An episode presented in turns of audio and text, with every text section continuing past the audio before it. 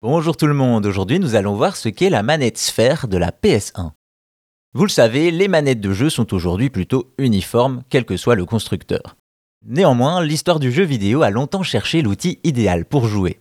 Une recherche qui a donné lieu à bon nombre de créations bizarres, c'est le cas ici avec une manette de PlayStation comme vous n'en avez jamais vu. Sortie en 95, la première PlayStation de Sony a convaincu tout le monde. Un succès tel qu'elle figure aujourd'hui parmi les consoles de jeux les plus vendues au monde avec plus de 100 millions de ventes. Toutefois, à la même époque, la Nintendo 64 amène quelque chose de nouveau pour les contrôleurs, un stick analogique, un ajout essentiel pour les jeux en 3D. Sony s'en rend bien compte et sort une nouvelle version de sa manette, le Dual Analog Controller, prédécesseur des DualShock. Cependant, avant cela, les joueurs cherchent de nouvelles manières de jouer et profiter de contrôles plus précis dans les jeux en 3D. Ainsi, le constructeur ASCII répond à la demande avec une nouvelle création, le ASCII 360 Sphere Controller. Derrière ce nom étrange, on retrouve un pad qui l'est tout autant.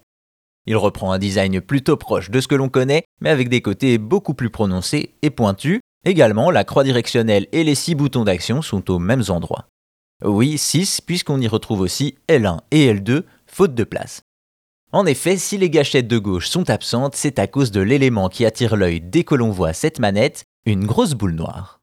Voilà donc qui explique son nom, le 360 sphère, appelé en réalité Spaceball Power Sensor.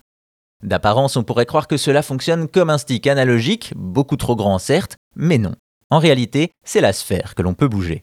On peut l'incliner d'avant en arrière et de gauche à droite comme les sticks que l'on connaît, mais aussi la pousser ou encore la tordre légèrement, ce qui rajoute plusieurs dimensions de gameplay. Ainsi, le 360 Sphere Controller propose un nombre incroyable de combinaisons et de possibilités, sans compter qu'il vient avec 4 modes différents pour changer le comportement de la manette. Hélas, malgré l'innovation intéressante, cet étrange pad est beaucoup trop bizarre et compliqué pour convaincre les joueurs. Il était certes livré avec un programme d'entraînement pour apprendre à utiliser la manette, mais faute de jeu adapté à ses fonctionnalités, le pad sombre dans l'oubli. Au final, faute de succès, ce 360 sphères contrôleur de la PS1 aura au moins réussi un exploit, celui d'être une des manettes les plus bizarres de la PlayStation.